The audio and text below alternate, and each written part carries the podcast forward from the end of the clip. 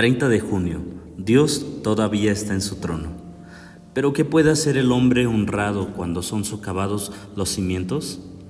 El Señor está en su santo templo. El Señor tiene su trono en el cielo. Salmo 11, verso 3 y 4. Cuando todo lo bueno se desmorona, ¿qué puede hacer la gente buena? ¿No es nuestra la pregunta de David? Cuando la enfermedad invade, los matrimonios fracasan, los niños sufren y la muerte ataca, ¿qué debemos hacer? Curiosamente, David no contesta su pregunta con una respuesta, la responde con una declaración. El Señor está en su santo templo, el Señor tiene su trono en el cielo. Su punto es inconfundible, Dios no se ve afectado por nuestras tormentas. Él no se inmuta por nuestros problemas. Él no se atemoriza por estos problemas. Él está en su santo templo.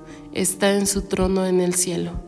Los edificios se pueden caer, las carreras pueden desmoronarse, pero Dios no.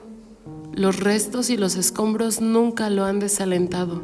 Dios siempre ha convertido la tragedia en triunfo. En nuestros momentos más difíciles, quizás veamos lo que vieron los seguidores de Cristo en la cruz, el sacrificio de la inocencia, la bondad asesinada, la torre fuerte del cielo perforada. Los apóstoles tenían que preguntarse, cuando todo lo bueno se desmorona, ¿qué puede hacer la gente buena? Dios respondió a esa pregunta con una declaración.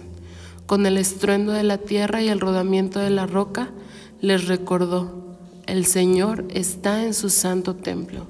El Señor tiene su trono en el cielo. Y hoy debemos recordar, todavía lo está. Todavía está en su templo. Aún está en su trono. Todavía está en control. Lo que hizo entonces, todavía lo va a hacer.